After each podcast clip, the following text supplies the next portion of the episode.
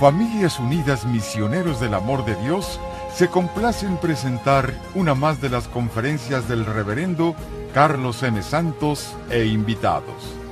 Dispónganse a participar y disfrutar de estos mensajes de crecimiento espiritual, formación humana y superación personal.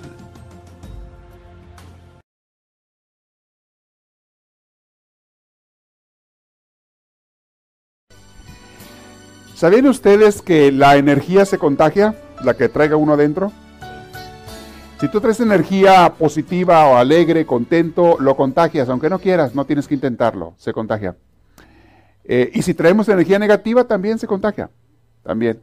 ¿Han visto los estadios cómo a veces tú puedes llegar a un estadio, un juego de fútbol o de... y puedes llegar apagado y todo, pero de rato la gente con sus gritos y con esto y te contagian. Y al rato estás igual que ellos. Hay gente que no quiere de repente, eh, me estaban platicando una señora hace poco que, que su hijo no quería venir a la iglesia. No, yo no quiero, no quiero. Y total que se lo trajo a fuerzas, más a fuerzas que de ganas, como dicen por ahí, ¿verdad? Y estuvo en la celebración eucarística del domingo. Y al salir salió él contento, alegre y le dice a su mamá, mamá, gracias que me trajiste. Le dice, ya pues te estaba diciendo. Pero no quería, porque él decía, no, no me gusta eso, no tengo ganas, no esto. Yo mejor me quiero quedar en la casa. Yo quería no sé qué ver televisión o no sé qué quería. Dice, no quiero. Y ándale, de venir, todo salió contagiado. Se contagia. Se contagian las energías, se contagia lo que uno trae adentro. Ahora, mucho depende de la voluntad de uno, también de que te dejes contagiar o de que evites el contagio. Cuando una persona negativa se te arrime, trata de no contagiarte. Trata, ponte a orar adentro, llénate del Señor, no te llenes de su energía negativa, pero tienes que conectarte con Dios contágiate de Dios para que el otro no te contagie lo malo. Pero cuando llegue una persona con ambiente positivo, con energía buena, déjate contagiar. A veces el que te va a levantar. A veces la persona que te manda Dios ese día para que te levante el ánimo. Acéptalo. Lo positivo lo aceptamos todo, lo negativo lo rechazamos. Y esa es la actitud que tenemos que tener toda la vida. Bien, vamos a continuar con Francisco de Asís y la mujer de su vida. ¿Quién creen que era la mujer de su vida? No era Julieta ni así como las novelas de amor. Suena así muy romántica esa frase, ¿no? Suena como película de romántica.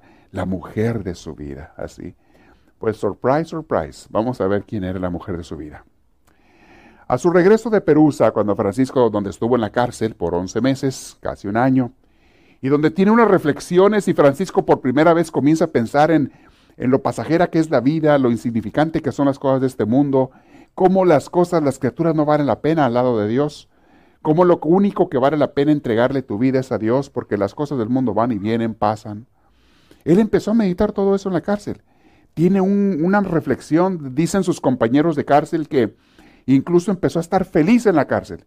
Y los compañeros decían, estás loco, ¿tú qué tienes, Francisco? Estamos encerrados, nos tienen aquí castigados, estamos sufriendo mal hambre, un ambiente apestoso, un ambiente feo, no sabemos qué nos van a hacer, si nos van a matar o nos van a dejar aquí para siempre, no sabemos.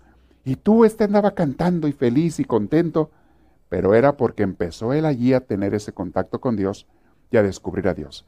Y mis hermanos, la gente cuando comienza a tener una relación más íntima con Dios, especialmente cuando comienzas a descubrir algo que no conocías de Dios, Dios te contagia, te llena de su ánimo, te llena de su entusiasmo. Esto es más marcado al principio de una conversión. Es más marcado al principio. Porque después pues llega uno a establecerse, como los matrimonios, en el noviazgo andas como todo ilusionado y todo emocionado, pero una vez que te casas, dígamelo los casados si no es cierto, como que todo, ya después todo llega a la normalidad, todo se calma, ya, ya no andas tan emocionado como andabas de novio. Eso no significa que se acabó el amor, significa que maduró el amor y que ahora vamos a trabajar juntos y a luchar. No toda la vida puede ser pura, como dicen, puros dulces y postres. Tiene que haber de todo. Bueno, regresa Francisco, pero en cuanto llegó a Asís, se empezó a acordar de todo lo que él había hacía en Asís. Empezó a recorrer las calles de Asís, donde él era un fiestero. Empezó a ver a sus amigos, los que se habían quedado en Asís. Empezó a ver otra vez el ambiente, lo empezaron a invitar. Los lugares de diversión que él bien conocía, y estaban los bares, las tabernas, eh, las fiestas de los amigos, las fogatas nocturnas, y de repente se le empezó poco a poquito a olvidar Dios a Francisco. Se le empezó a olvidar aquel entusiasmo que había encontrado con Dios en la cárcel, aquellas decisiones que había tomado de vivir una vida diferente, de entregarse más a Dios y demás. Cuando llegó a su ambiente antiguo, volvió a las andadas. Dijo, véngase la fiesta, venga para acá. Aquí me estaban esperando. Once meses yo encerrado, mira, sin esto. No, pues ahora es cuando. Dijo, ahora es cuando. Su papá tiene el mismo dinero de siempre o más. De hecho, con la guerra, parece que el papá hizo más dinero porque hizo negociaciones, compraba productos que se habían caído de precio, otros habían subido mucho, los vendía. Era un negociante tremendo el papá, sabía hacer bien los negocios. Estaba hasta más rico el papá después de la guerra. La guerra le había favorecido. Y Francisco llega y se le empezó a olvidar Dios. ¿Nunca les ha pasado a ustedes eso? Que fueron a un retiro, tienen una conversión, un encuentro con Dios hermoso, salen inspirados, Diosito, ahora sí me voy a entregar a ti. Ahora sí, a los pocos días llegas a la casa y luego vas al trabajo. Empiezas a ver otra vez a los vecinos, a la misma gente de siempre, los amigos, y se empieza a apagar aquel entusiasmo la llamota, la, la, lumbrota se empieza así como que a apagar. Se le va acabando la leña.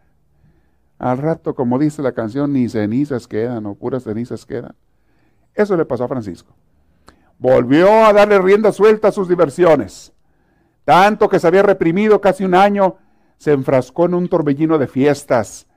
Dice el autor aquí, muerta la sed de gloria, porque ya no era él quería ser un caballero y ganar guerras y batallas, era la gloria y ganar títulos. Bueno, no lo hizo, perdió la batalla. Ok, no hay gloria, pero sí va a haber alegría y sí va a haber diversiones. ¿Cómo que no? Y borracheras y cuánta cosa. Dijo, ahora sí, véngase para acá. Y empezó a hacer fiestas con sus amigos y no, se olvidó totalmente de Dios. Lo nombraron sus amigos el jefe del grupo. Le dijeron, usted va a ser el jefe, el líder para las pachangas es el jefe de las pachangas. Le llaman el rey, el rey de las pachangas, el rey de las fiestas era Francisco por ahí. Trasnochaban hasta altas horas, subían y bajaban por las calles estrechas, entre gritos y risas los amigos, casi no había día, que no se desvelaran, y canciones, pasaban los meses, nunca se le acababa la inspiración, estaba de, pero de fiestas. Y generalmente Francisco pagaba las fiestas, imagínate, le sobraban amigos. Esos que tienen feriecita y que pagan las cervezas, ¿no se le juntan los amigos por ahí? ¿No le sobran amigos a esos? Uh, olvídate, pero a montones que tienen amigos. ¿Vieran cómo los quiere la gente? Puro amor sincero, puro amor verdadero. A esa gente que anda comprando cosas y regalando cosas y, y más fiestas. No, hombre, le sobra el amor de las gentes. Como el pródigo. Cuando tenía mucho dinero, no, los amigos le, le rodeaban y cuánto le hacían fiestas y lo halagaban porque tenía dinerito. Muy bien. Seguía él. Pero así como el año anterior la gracia había derribado de un golpe su sed de gloria, ahora la misma gracia de Dios, la misma gracia, lo iba a reducir a polvo, le iba a reducir a polvo su sed de alegría y de fiestas y de pachangas. Fíjense que Dios es muy bueno. A veces nos da unas buenas nalgadas, ¿eh? Y es porque te ama. Sobre todo cuando vas por un camino de perdición. Cuando vas por un camino que te va a destrozar, no nada más en esta vida, sino a veces hasta la eternidad. Un camino que va a echarte al infierno. Cuando tú vas por ese camino, si tienes Dios un amor especial por ti, si hay mucha gente orando por ti, de repente Dios se apiada de ti, pero no se apiada muy suave. La manera que vamos a entender y como Dios se apiada de nosotros es con unas buenas nalgadas. Porque es la única manera que a veces vamos a entender. De repente, Francisco, una grave enfermedad que nunca supieron qué enfermedad era, le pegó. Y en aquel entonces la medicina, pues oiga, hace 800, 900 años, la medicina estaba muy primitiva. Pegaban enfermedades, nadie sabía qué era. Pero le pegaban unas calenturas y unos mareos y unas caídas. En cama estuvo por otros montón de meses, al punto de la muerte. Perdía la conciencia, a rato la recobraba, volvía a caer, se sentía horrible, se sentía mal, se debatió entre la vida y la muerte muchas veces, no sabían si se iba a morir. Largos meses estuvo atrapado entre la vida y la muerte. Tenía sudor frío, temperaturas altas, pesadillas, debilitamiento general y una lenta, muy lenta convalecencia. Estaba tirado, hecho una trapo viejo en la cama. Casi no podía comer, no comía, se enflacó como no tiene idea. Enfermizo, los ojos sumidos, se le veía el puro hueso ya, que ya muchos nomás esperaban el momento en que se muriera. Pero lo estuvieron tratando mientras estaba en la cama y en su casa. No había hospitales como hoy en día. Los tratamientos que te lo daban eran en la casa de tu familia y a ver cómo te iba, ¿no? Y hacían lo mejor que podían dentro de los conocimientos de aquel entonces. Aquí cuando estaba enfermo, él experimenta como nunca, aparece una, una persona, dice el autor, una persona que va a abrir los horizontes de luz en su vida, la mujer que imprimirá en su alma marcas indelebles de fe y esperanza. ¿Quién es esa mujer? Su propia madre, Doña Pica. Doña Pica fue la que estuvo al pie de la cama de día y de noche, cuidándolo, velando por él, tratando de quitarle las calenturas, poniéndole trapos mojados, dándole de comer, haciéndole comida, calditos, cosas que él pudiera pasar, cuidándolo, bañándolo con un trapito húmedo, con lo que pudiera. Su misma madre estuvo de día y de noche, incansablemente cuidándolo. La silueta de Doña Pica, hecha una, de dulzura y fortaleza, dice, se nos desvanece en el fondo del silencio, porque ella calladita, calladita. De hecho, no aparece mucho en los libros de biografía de Francisco de Asís, doña Pica, pero se sabe que influyó mucho en la vida de Francisco. Ella lo marcó. Hermanos, las que son mamás o todos hemos tenido madres, bueno, la mayoría, gracias a Dios, de nosotros hemos tenido la oportunidad de convivir con nuestras madres. Cuando has tenido una madre cariñosa, detallista, ocupada de ti, tú sabes lo que marca tu vida. De hecho, mucha gente, aunque ya su madre haya muerto, a veces pasan los años, en los momentos más difíciles de quien primero se acuerda uno es de, a veces de su madre. Dicen que la gente anciana, cuando empiezan a perder muchos de ellos por Alzheimer, la memoria, lo que sea, vuelven como una infancia, vuelven a pedir a su mamá, vuelven a llamar a su mamá. Y, dicen que mucha gente cuando se está muriendo, en la primera persona en que piensan a veces, o cuando está en una angustia, en una, piensan en su mamá. Sobre todo cuando la mamá fue aquella persona que, que los cuidó en los momentos difíciles, que los atendió, que, los, que se preocupó por ellos. Te deja marcada esa imagen tremendamente de la mamá. Doña Pica. Dice, Doña Pica es de aquella clase de mujeres capaces de sostener el mundo en sus manos pero lo hacen sin dramatismo, sin show, sin, sin, escándalos. Simplemente y en silencio. Hay mujeres que llevan, y conozco a varias, que llevan sobre sus espaldas el bienestar emocional de la familia entera.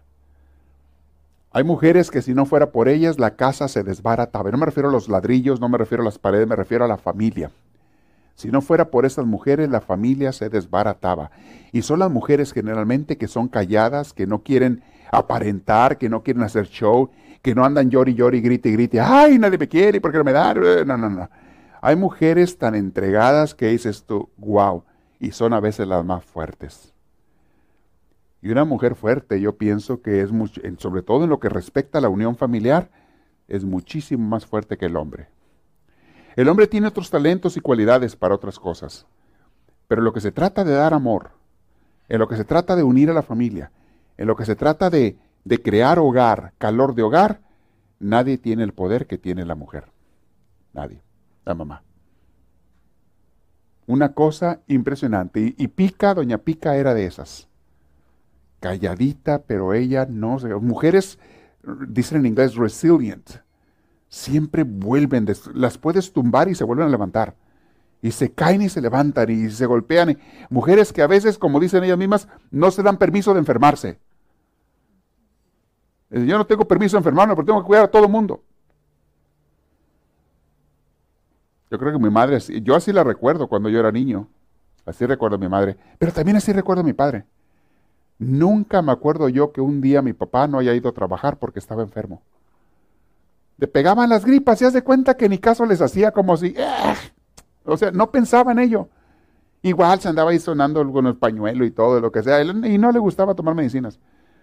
Él se levantaba a trabajar y se iba a trabajar y jamás, una sola vez en mi vida me acuerdo yo que él no haya ido a trabajar, hasta ya de mayor, ya de jubilado, que él quería seguir trabajando, Fue cuando a veces lo obligábamos a que descansara, que el doctor decía que traía alguna, no se le había pegado alguna gripe o algo fuerte, ya de mayor y lo obligábamos, pero no quería.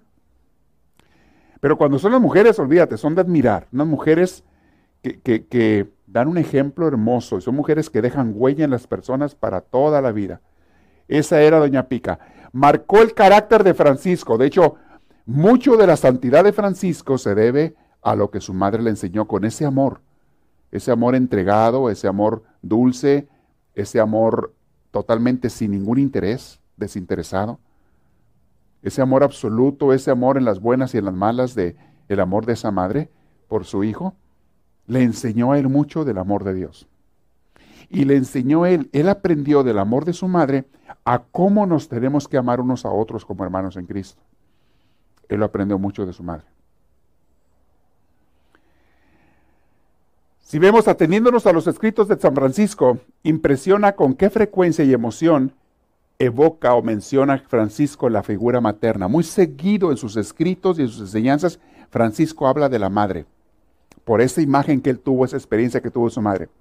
Siempre que quiere expresar la cosa más humana, la relación más emotiva, la actitud más oblativa, más de ofrenda, siempre acude a la comparación de la mamá. Siempre. Allá más o menos por el año 1219, cuando la comunidad de franciscanos, sus primeros discípulos comenzaban, estaban todavía, no se definían cómo iban a ser aquellos, qué iban a hacer o cómo, a qué se iban a dedicar en el servicio a Dios. Y pensaban que se iban a retirar a la oración, a la meditación tipo ermitaños. Entonces, aquellos primeros que él invitaba, aquellos primeros discípulos, los ponía, igual que él lo hacía, a pasarse la mayor parte del día en oración. Oración, trabajo, o ir a veces a buscar qué comer, encontrar a ver qué encontraban, pero era todo el día en oración. Y Francisco intentó dar una organización a los hermanos al principio cuando comenzaban, porque se iban a las montañas, los mandaba a las montañas por varios días a los hermanos a que se la pasaran en una cueva, en una gruta, en una grieta, se le iban a pasar en oración varios días con el Señor. Y los mandaba de dos en dos. Y les decía cosas que a nosotros nos pueden soltar, sonar así como un poquito chocantes o ridículas. Les decía a ellos, van a estar de dos en dos. Y uno de ustedes va a ser la mamá y el otro va a ser el hijo. Y eran dos hombres, claro, de la comunidad. Pero uno de ustedes va a ser como la madre del otro y lo va a cuidar. Usted se va a encargar, el, el que él haga de mamá se va a encargar de que el otro no le falte lo necesario para comer, o sea, usted va a buscar. ¿Y qué comían? Pues raíces y, frutas silvestres, y a veces pedían un pan en los pueblos, o sea, que les dieran un pan, bajaban a pedir un pan, les daban un pan. O sea, cosas simples, comían unas aceitunas, algunas uvas en tiempo de uvas. Eso comían. Pero uno se la pasaba orando y el otro tenía que cuidarlo. Y si se enfermaba aquel que le hacía de hijo, tenía el otro que atenderlo como si fuera su mamá. Y era la comparación que Francisco usaba como una madre con su hijo, así tienes que atender uno al otro. Y luego van a cambiar de papeles. El que era el hijo, en los siguientes días, el que era hijo va a ser la mamá, el que era la mamá va a ser el hijo. O sea, para que vean qué tan grabada tenía él en su cabeza, Francisco, la imagen del amor de una madre. Que quería que entre ellos, entre sus seguidores, los primeros franciscanos, se trataran como madres e hijos entre ellos. Escribió una norma de la vida él y utiliza esas expresiones. Ahí está, mire, por ejemplo, de los cuatro hermanos describen su norma, mandaba cuatro, ah, esta vez los mandó de cuatro. Dos sean madres y tengan dos hijos. También usaba la comparación de Marta y María. Uno va a ser Marta y el otro va a ser María, como las del Evangelio, las hermanas del Evangelio. Una se dedicaba a hacer el quehacer, a hacer el trabajo, y la otra a pasar en oración a los pies de Jesús. Pero ustedes hombres también van a hacer lo mismo. Uno va a hacer el quehacer y otro va a hacer la oración. Y luego se intercambian. ¿verdad? Pero lo que queremos ver en este capítulo es qué tan importante era para Francisco la imagen del amor materno, gracias a lo que él experimentó con su mamá. Una vez, cuando ya en los finales años estaba el hermano León, en los últimos años de Francisco, eh, el hermano León era uno de los hermanos que se la pasó con él, y de hecho él fue el que escribió más de la vida de Francisco. Ya que murió Francisco, él fue el que, como anduvo más personalmente con Francisco, eh, fue el que conoció más cosas que los otros no conocían y las puso por escrito el hermano León. Y era como su confidente, su amigo más cercano, eh, ya antes de morir. Tenía, había como tres, cuatro hermanos que lo acompañaban, pero él era su confidente, era su secretario también. le pedía que escribiera cosas, Francisco, para que se las mandara a los demás hermanos. Él las escribía, porque Francisco quedó ciego al final de su vida, en los últimos tiempos, y muy joven. Le pegó una enfermedad en uno de esos viajes, vamos a ver más adelante cuando lleguemos ahí, y quedó ciego, estaba muy enfermo al final, y murió muy joven Francisco. Francisco murió de 45 años de edad. Y, y aquí estamos hablando que estamos en los 20 años de edad, 20, 21, 22 para que vean todas las transformaciones que puede hacer Dios en pocos años y todos los milagros que puede hacer con una persona. Pero bueno, una vez el hermano León estaba triste, deprimido. Ya estamos, nos brincamos un poquito a los años finales de la vida de Francisco. Y Francisco sabía que en el fondo de toda tristeza hay escondido un pequeño vacío de afecto. Muchas tristezas se nos curan si alguien nos da un poquito de amor, ¿no es cierto? Él sabía eso. Entonces él sabía que su hermano León, hermano religioso León, estaba deprimido, estaba triste. Probablemente el hermano León había tenido una relación muy bonita con su papá, él allá con su papá. Y bueno, lo había dejado y creo que el papá ya había muerto. Y se cree que a lo mejor lo estaba extrañando su papá o yo no sé, algo estaba. El caso es que estaba muy triste y Francisco estaba consciente, se enteró de eso. Dice por ahí el autor, no hay crisis que no se sane con un poco de cariño.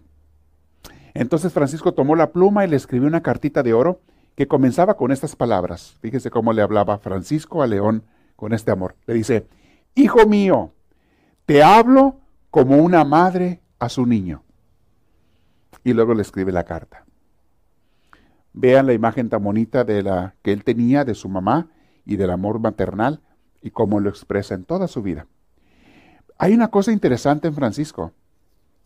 Francisco cuando se refería a Dios, casi nunca le llama Padre. Francisco no veía a Dios como su Padre porque la imagen de Padre que Francisco había tenido no era positiva. El papá de Francisco había sido muy rígido, muy duro, un hombre frío, un hombre... Acuérdense que terminó yéndose a Francisco de la casa porque su padre prácticamente lo corrió, lo encarceló, porque Francisco empezó a hacer obras de caridad, y bueno, también Francisco la regó, empezó a, regalar, a regalar las ropas, las telas de su papá y, el negocio, cuando papá no estaba. Este, pues el Señor era un hombre de dinero y Francisco tenía otra mentalidad, empezó a conocer de Dios. Entonces, él no se refería a Dios como papá. Hay veces que nosotros le hablamos de nuestra fe a Dios Padre, pero aquellas personas que tuvieron una imagen negativa de su papá, a veces van a encontrar dificultad en llamarle a Dios Padre.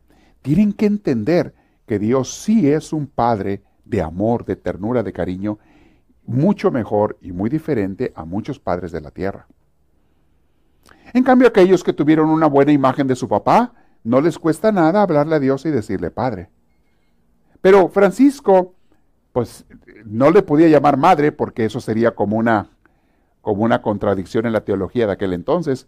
Hoy en día, si tú quieres llamarle a Dios madre, le puedes decir, o sea, lo quiere ver como tu mamá. Porque Dios no es ni, hombre ni mujer, Dios es Dios. Está por encima de, los, de, todos los géneros. Entonces, sin embargo, eh, Francisco lo ve como el todopoderoso, lo ve como el omnipotente, el admirable, pero casi nunca le llama padre, Francisco. Sin embargo, si alguien le hubiera dicho, ¿sabes qué? Tú le puedes llamar a Dios madre, Dios mamá, ¡uh! se hubiera vuelto loco de alegría y le hubiera dicho toda su vida, mamá a Dios. Porque su imagen de madre era muy hermoso lo que él tenía. La densidad del humo. En esta enfermedad de Francisco, mis hermanos, la, la tribulación estaba a las puertas. La mano de Dios le había caído pesadamente en su vida. Aparte de la enfermedad, se sentía derrotado, se sentía basura, se sentía que se iba a morir tal vez, se sentía fracasado. Y allí en la cama estoy seguro, todos lo dicen, se puso a meditar una vez más, más incluso que cuando estuvo en la cárcel, ahí al punto de la muerte. ¿Qué estoy haciendo con mi vida? La sed de gloria estaba reducida a cenizas, y ahora sobre el lecho de su juventud todavía era un joven. Pérez tenía 20 años, 20 y algo. Pero ahora yacía también abatida la sed de placer. Hasta eso ya no tenía ánimo ni ganas ni nada de, ni de placer ni de alegría. Ya lo que quería el pobre era aliviarse de su enfermedad. No morirse tal vez. Francisco en ese entonces no era nada. ¿Se acuerdan que la vez pasada vimos que para que Dios construya una casa nueva tiene que destruir la casa vieja? Francisco se empeñaba en volver a construir las ruinas que Dios estaba queriendo destruir. Cuando estuvo en la cárcel de Perusa se las desbarató, pero cuando regresa a Cis, comienza a reparar otra vez la casa que Dios le había, comenzó otra vida. Pues ándale, le viene otro ventarral, otro torbellino como esos. Y le vuelve a tumbar la casa a Dios con esta enfermedad. Francisco, te estoy diciendo que te quiero dar algo mil veces mejor que lo que tú quieres. Francisco, lo que yo te quiero dar, las fiestas, los placeres, las glorias que te quiero dar, no se pueden comparar en su grandeza con la cosita chiquita que tú quieres de los placeres de este mundo y las glorias de este mundo. ¿Cómo te hago entender, Francisco? Dice bien bonito, escribe bien bonito este autor. El padre Larrañaga dice, el ángel del Señor bajó una y otra vez junto al lecho del enfermo y le comunicaba lecciones de sabiduría al oído a Francisco. Es una forma de decir, Dios le hablaba. El ángel de Dios, el Espíritu Santo, si quieres saber más exactamente, cuando él estaba en un poquito momentos de lucidez dentro de sus delirios, le decía a Dios, Francisco, ve lo que de veras vale, no son las criaturas, no son las diversiones, no son las posesiones, no son los triunfos de este mundo. Lo único que va a llenar el vacío y las ansias de tu corazón soy yo, Francisco. Y estoy seguro que muchas veces él le hablaba a Dios en la enfermedad y se arrepentía de no haber amado a Dios. Él no, no se sentía culpable de que fuera una persona mala porque él no deseaba hacerle males a nadie. No era un hombre malo, Francisco. En ningún lugar hemos sabido que Francisco quisiera hacerle daño a nadie. Pero era muy egoísta y muy mundano. Y quería simplemente los placeres y las cosas de esta vida. No se preocupaba de nadie más más que de él mismo. Y sobre todo no se acordaba de Dios. ¿No encuentran alguna similitud con nosotros a veces en eso? Bien centrados en nosotros mismos, mis placeres, mis planes, mi vida, mis diversiones, mis gustos, mi futuro, mi esto, mi familia, mi dinero, mi trabajo, mi estudio, mi, mi, mi, mi, mi, mi, mi. Oye, ¿y Dios? Ah, sí, el domingo me acuerdo de él, no te preocupes, te preocupes, el domingo voy un rato con él. Allá, como en quinto, décimo lugar, allá va Dios. Y para algunos ni en décimo, sabe por dónde por allá Dios. Cuando el primero de los mandamientos dice amarás a Dios por sobre todas las cosas, con todo tu corazón. Y Dios nos dio ese mandamiento no para beneficio de Él, sino para beneficio nuestro. Dios no necesita que tú, que tú lo adores. Tú y yo necesitamos adorar a Dios por nuestro propio bien, para acercarnos a Él, para iluminarnos con Él, para recibir su luz, su paz, su alegría, su voz. Tú y yo necesitamos darle a Dios el primer lugar en nuestros corazones. Mis hermanos, si la gente le dieran el primer lugar a Dios en sus corazones, en sus vidas, dejarían de sufrir tantas tonterías que estamos sufriendo. Porque muchos, la mayoría de sus sufrimientos es porque no se hacen las cosas a mi conveniencia como yo quiero. ¿Cierto o no cierto? Analiza las cosas que te hacen sufrir en la vida y te vas a dar cuenta que la mayoría de las veces es porque las cosas no salen como tú quieres. Eh, pero lo que yo quiero es algo bueno. Nadie dice que es algo malo, pero no deja de ser egoísta. Quieres que se hagan las cosas a tu manera. ¿Te vean? El ángel del Señor bajaba y le decía, le dijo una vez más a Francisco que la juventud pasa como el viento ante nuestras puertas como las olas del mar que se alzan como montañas y enseguida vuelven a ser espuma. Así son los placeres de esta vida. Como las olas que se alzan y parecen, uy, de repente, ¡fum!, desapareció la ola. ¿Qué densidad tiene el humo? Le decía. ¿Cuánto pesa? Ponlo en una balanza el humo a ver cuánto pesa. Así son los deseos, los placeres y las cosas de este mundo, lo que la gente quiere. ¿Cuánto pesa en una balanza la gloria? Tanto arriba como abajo no queda nada que tenga peso y firmeza, sino solamente Dios. Solamente el eterno dura para siempre.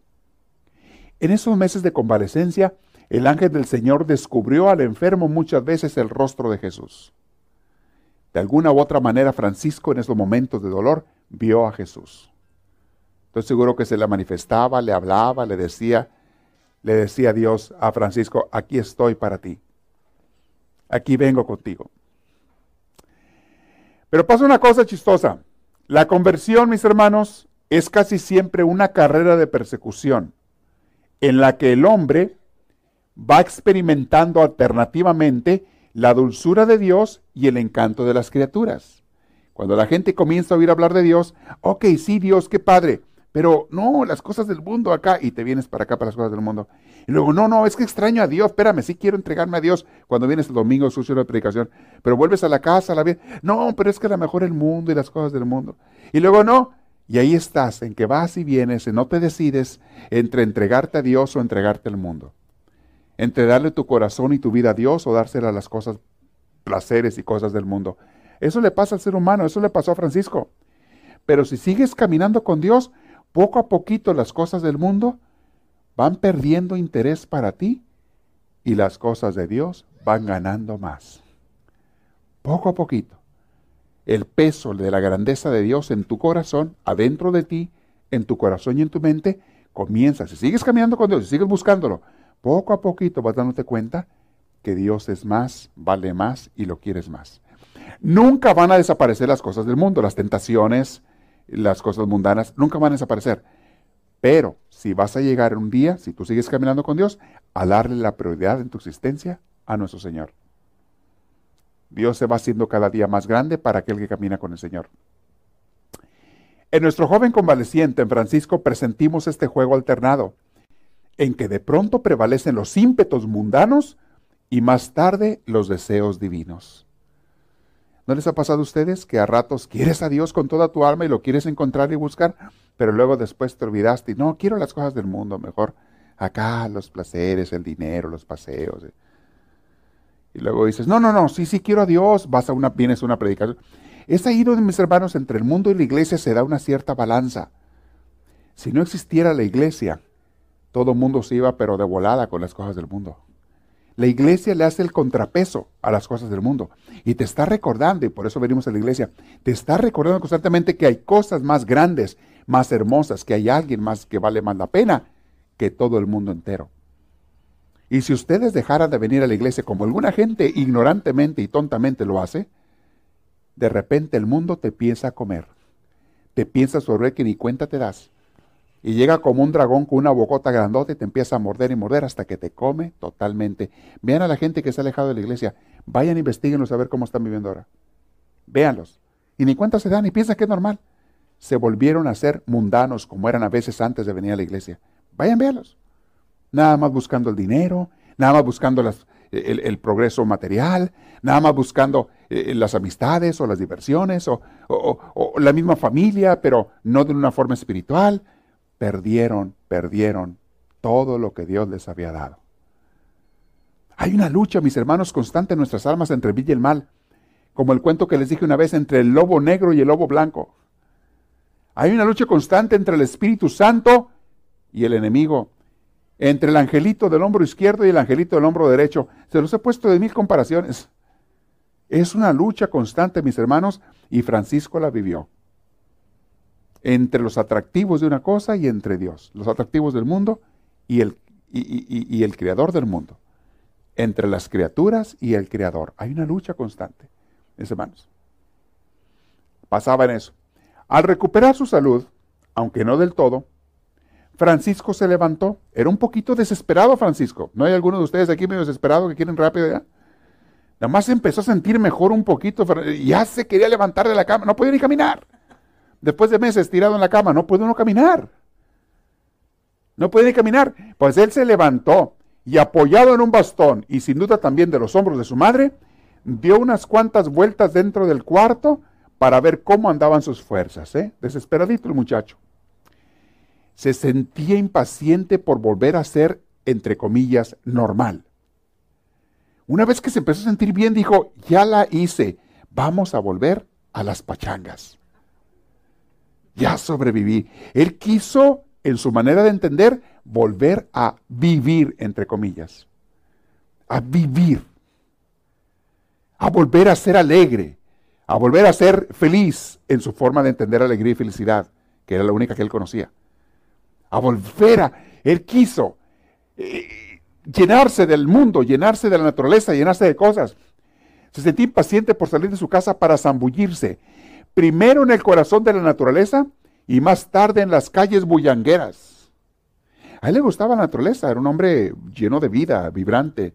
Francisco era muy intenso, siempre fue muy intenso, como hay gente así. que buscan las cosas así, pero con mucha ansiedad. Y a los pocos días, pálido todavía y con las piernas vacilantes, abandonó los muros de la casa paterna, salió de la casa, dispuesto a darse un paseo por la campiña. La ciudad de Asís estaba y está todavía rodeada por murallas. Entonces tenías que salir, salía de la casa, pasaba por las calles de Asís y luego salía y cerca estaban las murallas, tenían portones. Y salía por los portones él para ir a, la naturaleza. Y por ahí está un monte subáceo, un monte muy alto, una montaña muy alta llena de árboles muy bonita. Y a él le gustaba irse para allá también a pasear o a, a dar la vuelta. Entonces salió él. quería cerciorarse de que no le habían abandonado los bríos juveniles. Él no quería perder su seguridad en sí mismo. Error garrafal que todos cometemos cuando queremos tener la seguridad en nosotros mismos y nos olvidamos de que en quien la tenemos que tener es en Dios. Francisco estaba muy verde en las cosas del Espíritu. No había empezado todavía, apenas Dios lo estaba llamando, apenas le decía que sí, luego que no, y luego que sí, luego que no. Ahí estaba Francisco. Es que no se desanimen cuando alguno de ustedes ande así. más que al rato tienes que ser Francisco, ¿eh? como San Francisco. O Santa Clara, la que después, la mujer que lo siguió a Francisco. Muy cerca de la casa paternas estaba la Porta Moyano, una de las pocas salidas de la ciudad amurallada hacia el campo, hacia la campiña. No bien hubo doblado el enorme portón, el pálido joven se había envuelto entre los esplendores de una naturaleza embriagadora. Salió del portón de, Asís y llega, eh, eran bosques, había bosques, había montaña hermosa, una montaña hermosa. Era una mañana azul, en los momentos en que el sol vestía las lejanas colinas de un misterioso tono blanquiazul. La vida palpitaba en las entrañas de la madre tierra, veía las aves, los animales, las plantas, las flores, y se expandía hacia afuera en armonías y colores por medio de insectos, aves, plantas y árboles.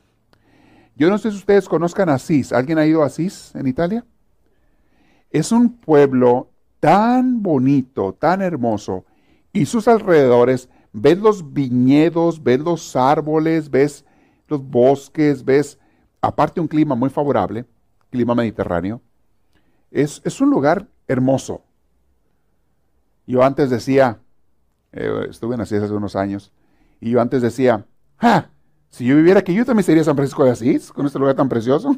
es fácil decirlo, ¿verdad? Pero eh, por eso Francisco estaba también enamorado de la naturaleza, no le costaba nada, era un lugar de bellísimo, bellísimo donde estaba él. Salió por ahí. La vida palpitaba con todas sus plantas y árboles y demás. Francisco sintió unas ganas locas de zambullirse en ese mar de la naturaleza. Entrar en comunión con las palpitaciones de la vida, vibrar. Pero se dio cuenta que su sangre estaba apagada. No tenía lo que antes había tenido. No le salía. No sentía esa esa pasión interior, esa por la naturaleza o por las cosas del mundo, por como antes, sería que a lo mejor todavía estaba débil. Todavía no se recuperaba plenamente de la enfermedad. No sabemos. Tuvo una especie de, de shock él ahí. Por su sangre estaba apagada. Para prender el fuego se necesitan dos polos vivos. Pero Francisco se sentía muerto y era imposible encender la llama del entusiasmo. Ni la belleza de los campos, ni la amenidad de las viñas, ni cuanto se ofrecía de hermoso y atractivo, fueron suficientes para despertar su dormido entusiasmo. No sintió entusiasmo, no sintió ese placer que en otras ocasiones sentía, por varias razones. A propósito, si alguno de ustedes no puede ir a Italia, pero quiere conocer un lugar muy parecido a Italia, eh, y no está tan lejos, y haz de cuenta que andas allá, váyase a Napa Valley. Napa Valley. Sonoma Valley, aquí al norte de San Francisco. Ves los viñedos, ves las montañas, ves los árboles, lugar precioso. Haz de cuenta que andas en Italia. De hecho, muchos de los que trajeron la uva a esa región eran italianos. Gentes italianos trajeron la uva a esa región e hicieron de eso un valle del viñedo, porque ellos buscaron un lugar que se pareciera a Italia, en clima, en, vegetación, en en agricultura y demás. ¿Quién ha ido a Napa Valley? Uy, casi nadie ha ido, se lo que se han perdido. Yo voy cada año. Cada año voy porque ya tenemos unas comunidades y voy a darles allá retiro y todo. Y aprovecho también para pasarme unos dos, tres días en la campiña y en ese lugar tan hermoso. Es un lugar, un lugar muy bello. Pero bueno, les paso el tip para que vean que, para que vean que soy buena onda, ¿eh? Bueno, hay lugares donde puedes ir a acampar, hay lugares donde puedes quedarte en tiendas de campaña, hay lugares, es muy bonito, hay muchos trails, muchas veredas para subir cerros y demás, está muy bonito. Y si quieres irte a las vinaterías, te dan tours, te dan muchas cosas de conocer cómo hacen el vino, los famosos wine tasting y todo eso, muy bonito. Bien, Francisco se sintió entre sorprendido y defraudado por este apagón cuando él, en otras ocasiones, al primer contacto entraba en vibrante comunión con la belleza del mundo. Se sintió también confundido Francisco. Dijo, ¿qué me pasó? ¿Perdí acaso mi, mi manera de vivir? ¿Perdí ese entusiasmo que yo antes tenía por la vida? Esto era parte de esa destrucción de los ladrillos que Dios le estaba haciendo. Francisco, entiéndeme, Dios le decía a gritos, ya no quiero que busques tu felicidad en las cosas del mundo, ni en ti mismo. Quiero que la busques en mí. Sin palabras le estaba diciendo esto Dios, con hechos que son más fuertes. Ahí mismo nuestro joven herido comenzó a meditar en que es locura poner el corazón en las criaturas que a la mañana brillan y a la tarde mueren. Tuvo una reflexión en ahí. Y poblada su alma de melancolía y decepción, regresó lentamente a su casa, bien triste. Dijo, ya no es como era antes. ¿Qué habrá pasado? No sé. Se sentía muy triste. Pero Dios comenzaba a conducir a este predestinado abriéndole caminos que de momento el joven no comprendía. Mis hermanos, cuando Dios te comienza a transformar, tú no entiendes por qué están pasando las cosas que están pasando. Y no entiendes cosas que no te gustan, que, tú quisieras y le pides a veces a Dios, quítame esto y no sabes que Dios lo está permitiendo por tu bien y que te está formando.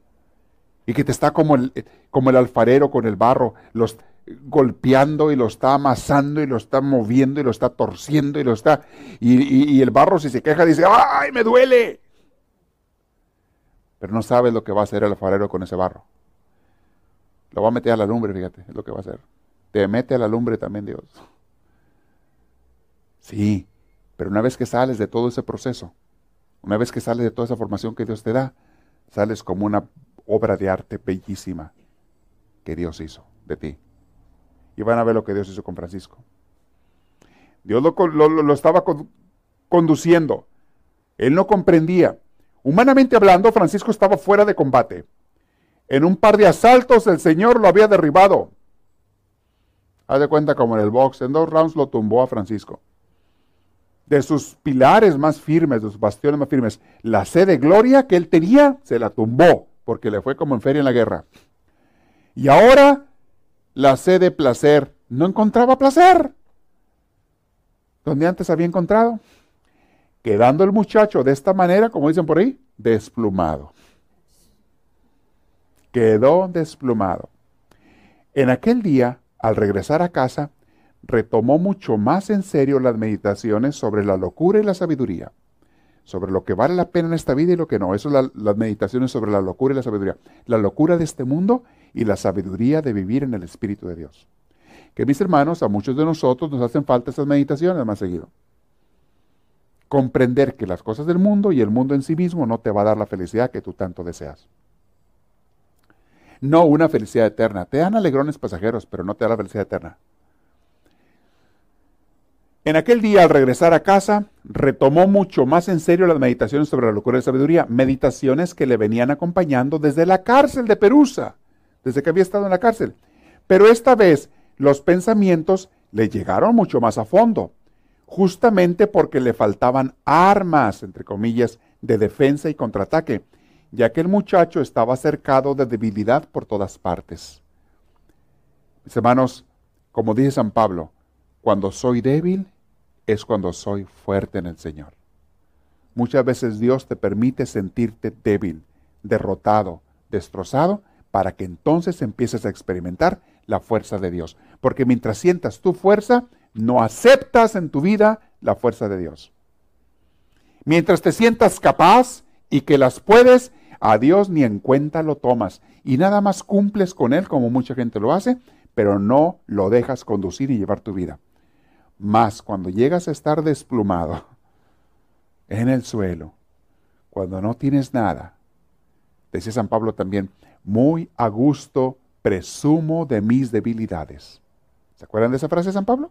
Presumo de mis debilidades, porque cuando soy débil, entonces soy fuerte en el Señor. No en mí, sino en Él. Y la fuerza de Dios, mis hermanos, es mil veces más fuerte que tus fuerzas. Apréndete eso. ¿Ok? Esta vez sí quedó Él cercado por todas partes, Francisquito.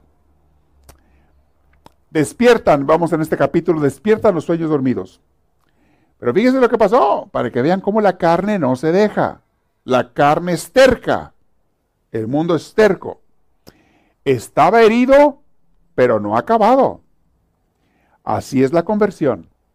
Nadie se convierte del todo y para siempre. Herido y todo, el viejo hombre, o sea, aquel viejo que eras tú antes, aquella mujer antigua, aquel hombre antiguo que eras, aunque ya estés convirtiéndote a Dios, herido y todo, el viejo hombre nos acompaña hasta la sepultura. E igual que la serpiente herida, de repente levanta la cabeza amenazadoramente. Cuídate. En otras palabras, no te hagas mucha confianza. Aún aquellas personas que ya están caminando con Dios en serio y especialmente esos, cuando menos te la piensas, el diablo te mete unas zancadillas y te desconfías. O sea, si te separas de Dios y te confías en ti. Nada me da más miedo que aquella gente que viene y me dice, Padre, si viera, que me lo dicen con otras palabras, pero me van a entender, si viera qué santa soy, Padre. No me lo dicen, con otras palabras, me lo dicen. Ay, Padre Dios, yo antes tenía debilidades ante eso, pero Dios me ha sacado. Te lo dicen como una forma, suena santo, suena santo, suena humilde. Dios me ha sacado. Y ahora el Señor, ahora ya no caigo, ahora ya esto. Te están diciendo otras palabras, si viera, Padre, qué santa soy. Si viera qué santo soy, aguas con esa gente que se hace confianza.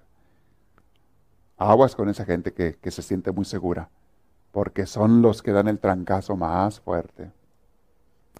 Ha habido gente en la iglesia que hasta los demás admiraban. Hasta la gente admiraba como con imagen de santidad.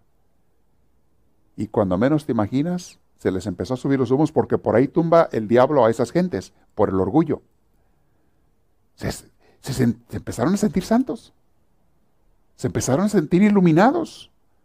Se empezaron a sentir buenos, porque aparte la gente Ustedes tienen la culpa porque les echan humo a esas gentes. Les aplauden, los buscan mucho, les hacen sentir que qué santo eres, que santa eres y cuánto. Y esa gente a veces, si no tiene el crecimiento suficiente espiritual y la humildad necesaria, se la creen. Y dentro de sí empiezan a pensar, sí es cierto, ¿verdad? Qué santo me ha hecho Dios.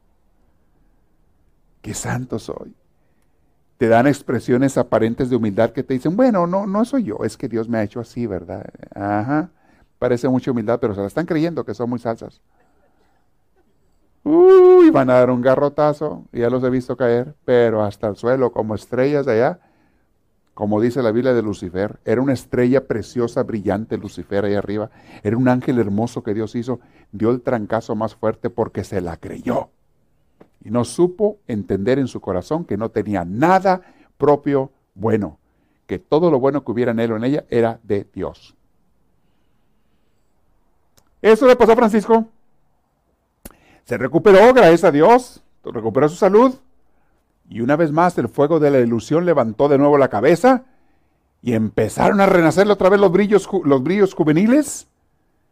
Y se lanzó otra vez como loco a las fiestas y a las diversiones. Mira nomás. Pues no que te habías convertido, Francisquito. Serio van dos. Les digo, y esto es un santo, ¿qué esperamos nosotros?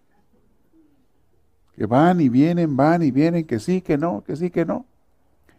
Se volvió locado, ahora más fiestas que nunca, no podía pasárselas en sus amigos. Dicen los escritores que muchas veces abandonaba la casa familiar, los dejaba a sus papás plantados a la hora de la cena para irse con sus amigos a la fiesta. Desde 1198, esto es lo que estaba pasando en Italia en ese entonces, Italia permanecía en alerta eh, por los había estaba ya tenía siglos de estar muchos años de estar en guerra el Papa que era el dueño de las tierras de la mayor parte de Italia contra el emperador germano que se las peleaba se estaban peleando las tierras se acuerdan que les expliqué en la primera clase y se peleaban tenían los dos sus ejércitos tenían los dos sus soldados el Papa era un emperador por muchos siglos el Papa de Roma no era más que un emperador con ejércitos, con sus coronas, con sus diamantes, con sus cosas preciosas, con su trono, su castillo, su todo. O sea, era un emperador. Por eso mucha gente en Italia no quiere saber nada. Mucha gente perdió la fe en Italia, que supuestamente ustedes van allá, las iglesias están vacías. La gente que llena las iglesias o que va a las iglesias de Italia es pura gente extranjera. Ustedes van al Vaticano, ven ustedes en la televisión que está lleno de peregrinos, de feligreses, es pura gente de otros países. La gente de Italia no va a la iglesia. ¿Por qué no creen? Porque vieron por siglos mucha, mucha degenere, mucho desorden, mucha, por siglos. Ellos no tienen fe. En Europa la gente, tristemente, mucha gente no tiene fe. Es triste. No entienden que a pesar de los errores de los hombres, Dios no tiene la culpa. Y que el que tenemos que buscar no es a hombres, es a Dios. Y si vas a la iglesia no es para buscar a hombres, es para buscar a Dios. Y los hombres son instrumentos de Dios, unos buenos y otros no tan buenos, pero no son más que instrumentos de Dios. Incluyendo sacerdotes, obispos y papas. Algunos se empeñan por ser buenos, algunos llegan a ser santos, algunos son santos, pero hay otros que parecen diablos. Hay de todo. Pero la gente tiene que entender que no buscamos al, al hombre, buscamos a Dios. Y acércate a un buen sacerdote, a un buen pastor, a un buen ministro que te hable de Dios. Y no te acerques a aquel que no te acerque a Dios. Acércate al que te arrima a Dios, que son instrumentos del Señor. Y había una guerra en ese entonces, ya cuando Francisco se recuperó la segunda vez, y vamos a hablar de esto la segunda vez, la, siguiente clase. ¿Qué pasó? En ese entonces, en alrededor del año 1198, Italia estaba en guerra entre el Papa y el emperador esta vez lo que se estaban disputando era el reino de Sicilia. El reino de Sicilia se lo estaban peleando. Y acuérdense que también la cuestión de las investiduras, sobre quién era el que iba a nombrar a los obispos, quién los iba a nombrar, si era el rey o era el, emperador o era el papa. Se peleaban porque por muchos siglos quien nombraba a los obispos era el emperador, no era, no era los... En el área de Italia, que era donde el papa reinaba, no era el Papa el que nombraba muchas veces, era el emperador. Ya no se diga en otros lugares donde el Papa de, Roma no tenía ninguna influencia, no tenía ningún poderío. Acuérdense que el Papa, bueno, cuando veamos la historia de la iglesia es otra cosa, había papas en cada región, nomás que tenían diferentes nombres. Hasta la fecha sigue habiendo, nomás que se llaman patriarcas, se llaman el patriarca de Alejandría, el patriarca de Antioquía, el patriarca de Jerusalén, son patriarcas y, el obispo de, Roma era otro patriarca. Eran las ciudades principales. Y cada quien tenía su, región que atender y demás. Pero había esta guerra y sucede algo muy interesante. Viene otra guerra. El papa que estaba en ese entonces en Roma era el papa Inocencio III. Colocó al frente de sus ejércitos a, a un capitán que se llamaba Gualterio. Gualterio de Brienne que era un hombre, un general, muy sabio para la guerra, muy bueno, y empezó a ganar batallas en favor del Papa. Y esto hizo que mucha gente se emocionara y sobre todo aquellos que eran, que eran católicos de Roma, pues querían unirse al Papa porque aparte estaba ganando las guerras gracias a ese general y empezaron a juntar gente de muchos lugares para irse a la guerra contra el emperador germano y la guerra tomó carácter de cruzada, o sea, es de que vamos a defender al Papa y vamos a defender a Roma, el Vaticano y demás, bueno, entonces no se llamaba el Vaticano, a Roma, al Papa y demás. Y un hombre por ahí de, de la región, que se llamaba Gentile, tomó la iniciativa y fue y alborotó a muchos jóvenes de Asís y les dijo, hey, vámonos a pelear en defensa del, del Papa. Y muchos jóvenes se emocionaron. Y entre ellos, adivinen quién se apuntó también. Francisquito dijo, órale, a lo mejor aquí está mi oportunidad de gloria, ahora sí. Y voy con un, em, con un ejército que está ganando las batallas. La llevo más de, más de segura. Ahorita voy más a la segura. Y pa' pronto va y saca su armadura, y su espada, y su caballo. Y se empieza a preparar Francisco para irse con este hombre a la guerra en defensa del Papa. Y adivinen qué, viene el capítulo que se me hace de los más interesantes de la vida de él, donde viene la conversión de adeveras. Pero como decía aquel amigo, aún hay más. Eso será el siguiente capítulo. Viene otro. Eso viene en la próxima, si Dios quiere, la siguiente clase. Pero ahorita nos quedamos donde Francisco se emociona, se acelera, dice, ahora ya se había recuperado la enfermedad, ya estaba bien, andaba de fiestero y demás, pero se recuperado, y dijo, vámonos a la guerra. Se volvió a emocionar. Preguntas. Vamos a ver. Levante la mano. E-, ¿Están captando cómo Dios llevaba a Francisco y cómo Francisco se negaba de Dios a veces, le huía y Dios lo perseguía, pero Francisco corría más y de repente Dios lo alcanzaba y a veces le tuvo que mandar unas cosas fuertecitas para que entendiera? A ver, preguntas por ahí. ¿Hay alguien? ¿No hay ninguna? Bueno, acá está una, ¿bien? Vamos a ver. Padre. Sí. Ah, pues ya, ah, yo quisiera que me diera un consejo. Ajá. Porque también estoy dando como Francisco de Asís ahorita. A veces llego, a veces me salgo. Ajá. Mucha gente. Así están, así estamos a veces. Pues, ¿Cómo le Sobre haría todo- para...? Sigue escuchando a Francisco. Y ahorita lo que te diría es busca a Dios en la oración diaria. Búscalo y dile al Señor, y hay que sincerarnos con Dios. Señor, soy un inconstante contigo. Hay que decírselo a Dios, porque ni modo que no lo sepa.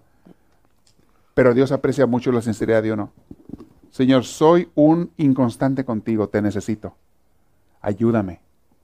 Y no te canses y no te conformes con ser inconstante. Todos somos, pero no te conformes. Decirle, no, Señor, no quiero ser Ah, Gracias. ayúdame. Y la oración es pasar tiempo con Dios. Siempre que les hablo de la oración les explico, es pasar tiempo con Dios la oración. Dedíquenle tiempo al Señor. Pasen tiempo con Él. No lo dejes como lugar secundario. No dejes a Dios como alguien para ver cuándo o cuando se me ofrezca. No, pasa tiempo con Él, por favor. Tu vida te cambia. Alguien te pregunta, nos vamos a sacar en la locación 360 y ¿qué? 6. La ocasión 366. Muy interesante. Vamos a ver qué pasó con Francisquito en la otra. ¿Alguien tiene otra pregunta? ¿Sí? Una explicación más amplia acerca de las cruzadas. Las cruzadas, que por esa época también fue cuando empezaron las cruzadas, eran también los ejércitos del Papa, eh, se juntaban para ir a rescatar mm, las tierras de, de Tierra Santa, de, de Israel, porque llegaron los, los musulmanes del oriente, de la parte de Arabia, invadieron, pues, en aquel entonces todo el mundo se invadía a todo el mundo. Eran guerras de una región contra otra, un rey contra otro, y era un cambiadero de guerras, de terrenos y de emperadores.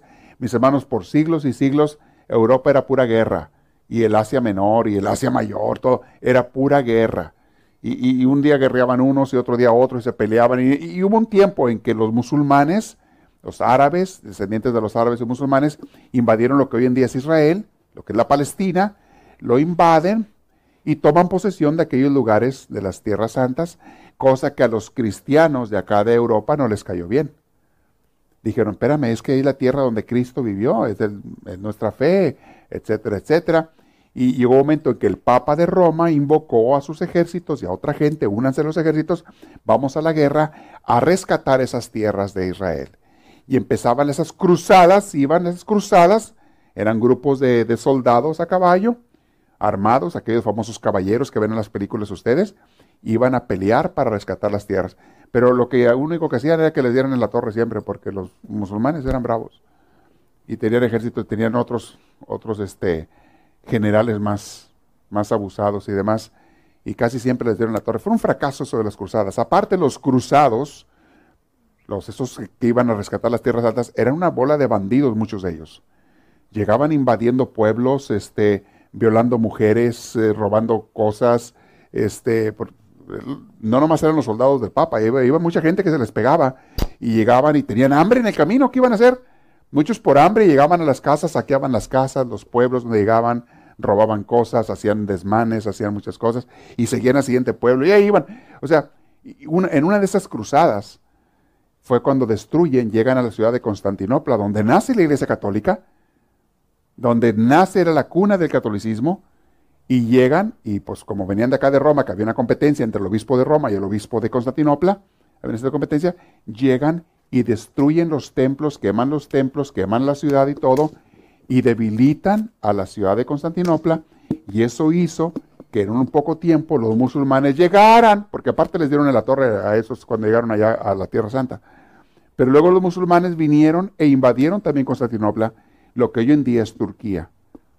Y por eso Turquía es musulmana. Es un país musulmán.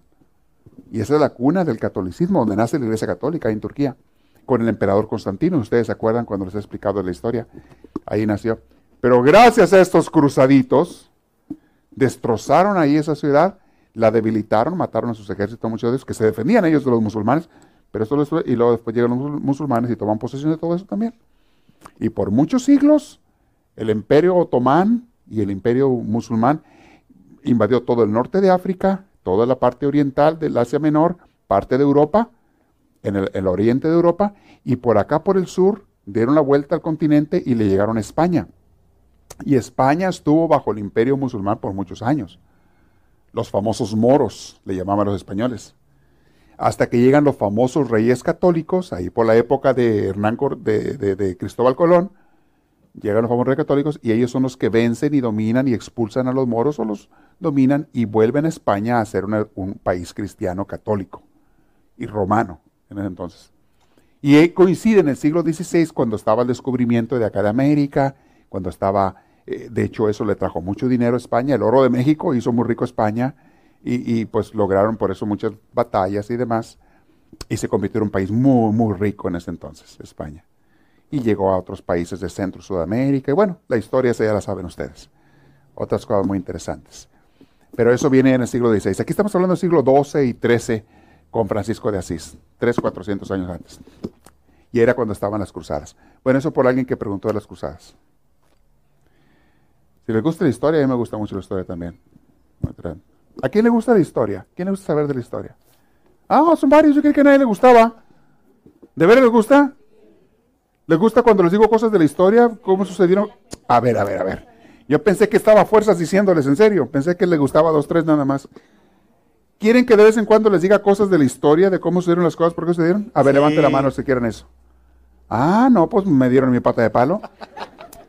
¿Sabes que la historia te hace muy sabio? Te hace muy sabio, te hace entender por qué el mundo está como está y cómo a veces es la, maestra de la vida, dicen los historiadores. La historia es la maestra de la vida. Y el que no sabe historia comete los mismos errores que cometieron sus antepasados porque no sabe de historia. Una de las maneras de no cometer las regazones que hicieron antes es conocerlas para no hacerlas otra vez. Muy interesante la historia. ¿Sí? Tiene que ser el micrófono. Tiene que hacer las preguntas del micrófono, todo lo que sea. A ver ahorita. Sí. No levante la mano y se los arriba, porque está en grabación. Decía mi mamá que, por ejemplo, ella estudiaba mucho la historia. Ajá. Entonces, cuando nosotros siempre nos explicaba cualquier cosa, cualquier pregunta, porque decía, no quiero que vaya a venir un tonto y los convenza tan fácil porque ustedes no saben nada de su fe. Exacto. También la historia de la fe tenemos que conocerla. Porque la historia se divide, tiene muchas áreas. Tiene la historia universal, la historia de las culturas, la historia de los reinos, los reinados, la historia de, las religiones, la historia del cristianismo, en la fe, en la religión. Estudiamos mucho la historia de la religión, la historia del cristianismo, la historia de nuestra iglesia que Cristo fundó hace dos mil años. Y luego, una cosa es la iglesia y otra cosa son las religiones. No se me confundan, ya les he explicado. Cristo fundó la iglesia hace dos mil años, cuando él vivió aquí en la tierra antes de morir y resucitar, y de hecho la, la bendice en Pentecostés, nos manda el Espíritu Santo en Pentecostés, y ahí los apóstoles son inspirados y salen a predicar y nace la iglesia. En Pentecostés, nace la iglesia. No nace ninguna religión. No había testigos de Jehová, no había católicos, no había mormones, no había... Todo eso nació siglos después. No había nada de eso. Nace la iglesia de Cristo y comienza a expandirse en muchos pueblos. Fue tres, al el año 325, o sea, casi más de tres siglos después, que nace la primera iglesia la primera religión que fue la católica de Constantinopla, la iglesia católica, la iglesia universal. Por el antiguo emperador de Roma, que ya no vivía en Roma, se había ido a vivir a Constantinopla, él funda la iglesia católica para unificar a su imperio en una sola religión, una sola fe. Porque la gente empezó a pelearse por cuestiones de religión. Y dijo, yo no quiero pleitos porque aunque sea por cuestiones de religión, me van a dividir el reino. Pónganse de acuerdo junto a todos los obispos en su palacio en el concilio de Nicea. Allí él, entre los obispos y él, el señor que dio el palomazo final, fundan la iglesia católica y fundan el credo. Creo en un solo Dios, Padre Todopoderoso, Creador del cielo y la tierra. ¿Se lo saben o no se lo saben? Ahí nace. Los obispos de todo el imperio cristiano, con el emperador Constantino, que ni cristiano era Constantino. Luego les platico la historia de Constantino. Era un asesino, él mataba gente, mató a toda su familia, hermanos y demás, y como eran los emperadores de aquel entonces, gente de lo peor. Pero bueno, él, fíjense, de todo se vale Dios. Él funda la iglesia católica, que significa la iglesia universal. No era tampoco necesariamente una religión. Era el cristianismo unificado. Y por eso le llamó católico. Años después, años después, esta iglesia católica se empezó a fraccionar, a dividir. Y una de las primeras iglesias que se dividen de la iglesia católica fue la iglesia de Roma, con el obispo de Roma, que en ese entonces, para marcarse diferente, se cambia él solo el nombre, fue el obispo Damaso, se cambia el nombre de obispo, se lo cambia a papa, imitando al obispo de Alejandría, allá en Egipto, que él se llamaba papa. Dijo, bueno, yo voy a ser otro papa, que no significa otra cosa más que papá, Simplemente para distinguirse de los demás obispos se cambió de obispo a papa. Y ahí nace la iglesia de... Se empieza a separar, tomó siglos, no crean que se hizo rápido.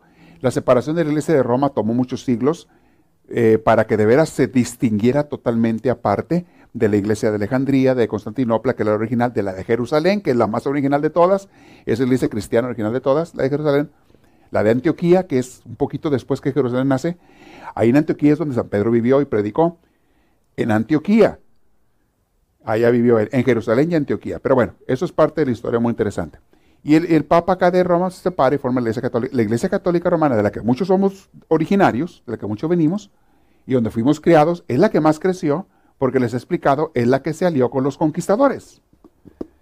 Cuando salen los conquistadores a conquistar el mundo, de España, de Portugal, de Francia, de la que se alió con la iglesia le sube a cada barquito de soldados, sube unos misioneros franciscanos. Los franciscanos eran los que andaban en ese borlote. Pero ya pasaron cuatro siglos de San Francisco. Siglo XVI. Ya habían pasado tres, cuatro siglos después de San Francisco. Y ellos vinieron a evangelizar y a convertir a todo el mundo católico, romano, y por eso la mayoría del mundo somos, de los católicos, somos católicos romanos. Pero hay católicos también ortodoxos, hay católicos etíopes, hay eh, católicos este, coptos, hay católicos eh, maronitas, hay católicos, eh, y luego la iglesia ortodoxa están diferentes clases de iglesia ortodoxa. Hay muchos católicos de muchas partes que tenemos la misma fe, todos tenemos el mismo credo, todos. Y seguimos a diferente patriarca, unos al Papa de Roma, otros al, al Papa de Egipto, otros al, al de Antioquía, en fin. Pero todos tenemos la misma fe, bien interesante. Tú vas a los templos, tenemos los santos, las mismas imágenes y todo. Y aún los protestantes, la mayoría de los protestantes de las iglesias, el 90 o más por ciento de las iglesias protestantes, siguen el mismo credo. Aquí los que de ustedes sean de iglesias protestantes, ustedes, por si no lo sabían, tienen el mismo credo de Constantino. El de Nicea, creo en un solo Dios, Padre Todopoderoso, Creador. Es el mismo credo de todas las iglesias, por si no lo sabían. Pregúntenle a la mayoría de las iglesias cristianas cuál es el credo de ustedes. es este. ¿De qué habla el credo? habla de que Dios es tres personas, Padre, Hijo y Espíritu Santo. Habla de lo que es el Padre, que es el Creador, el Hijo Jesús, que es el Salvador, y que el Espíritu Santo es el Santificador. Habla de que la iglesia de Cristo es una, que es santa, que es católica, porque significa universal. Católica no es una religión. La palabra original católica significa Santa Católica y que es apostólica, o sea, fundada en los apóstoles. El credo declara que creemos en la resurrección de los muertos, en la vida futura y en la segunda y en la venida de Cristo. Esas creencias, mis hermanos del credo, se tienen en casi todas las iglesias cristianas del mundo. católicas y cristianas. Aunque no lo crean, estamos más unidos de lo que a veces parece. Pero a la gente le encanta pelearse. Le encanta pelearse y decir mi iglesia es mejor que la tuya. La mía es la que sí fue fundada por Cristo, la tuya no. ¿No es eso lo que hace la gente siempre? Mi Biblia es mejor que la tuya. Y no saben los mensos que es la misma Biblia. No, pero es que la mía es de pastas de cuero y la tuya es de cartón. Oh. ¿Y eso qué? ¿Qué tiene que ver? Pobrecito de Cristo, yo creo que Cristo por eso no duerme, por estar viendo tanto menso acá peleándose en la tierra.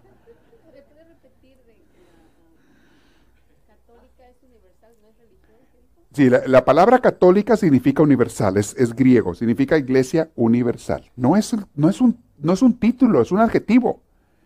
Si yo digo la silla roja, ¿qué significa? ¿Que se llama roja? ¿O que es color roja? Rojo es un adjetivo, no es un título. El título es silla. ¿Ok? El adjetivo es roja. Cuando hablas de la iglesia católica, católica no significa que se llama católica, significa que es católica, es diferente. No se llama católica, es católica, quiere decir, es universal. Cambien la palabra para que entiendan católica por universal, cámbiela. La iglesia es universal. Oh, ¿se llama universal? No, es universal. Ah, ¿se llama universal? No, cabezón, que es, universal. Nada más que la gente se confunde porque no entiende la palabra católico. Católico no es un nombre, es un adjetivo. ¿Me explico? Este se llama rojo. No, no se llama rojo. Es rojo. Sí, pero se llama rojo, ¿verdad? No, no se llama rojo. Es rojo. Es que yo soy del rojo. No, tú eres del mantel que es color rojo, ¿ok? No, yo soy rojo.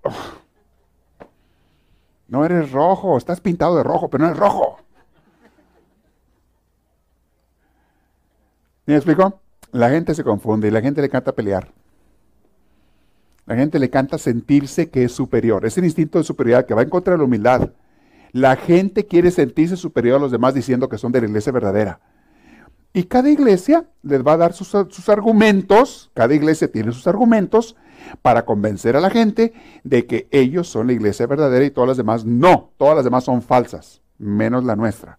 A la iglesia que vayan y pregúntame de cuál iglesia y les digo más o menos qué te dice esa iglesia, para convencerte de que esa iglesia es la iglesia verdadera y que todas las demás son falsas.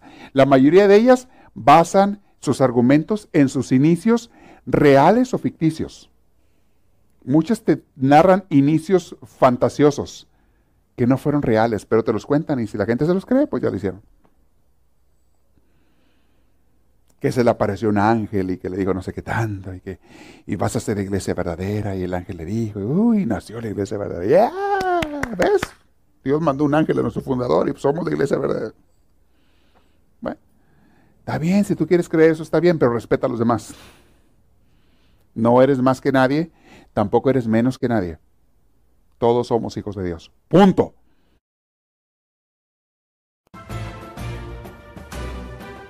Esperamos que esta reflexión les haya fortalecido en su progreso y crecimiento, tanto humano como espiritual. Para pedidos de CDs o más información, escríbanos a los Estados Unidos al PO Box 1000, Anaheim, California. Código postal 92815. Que Dios les bendiga y les conceda una vida llena de su gracia, su espíritu, su gozo y su paz.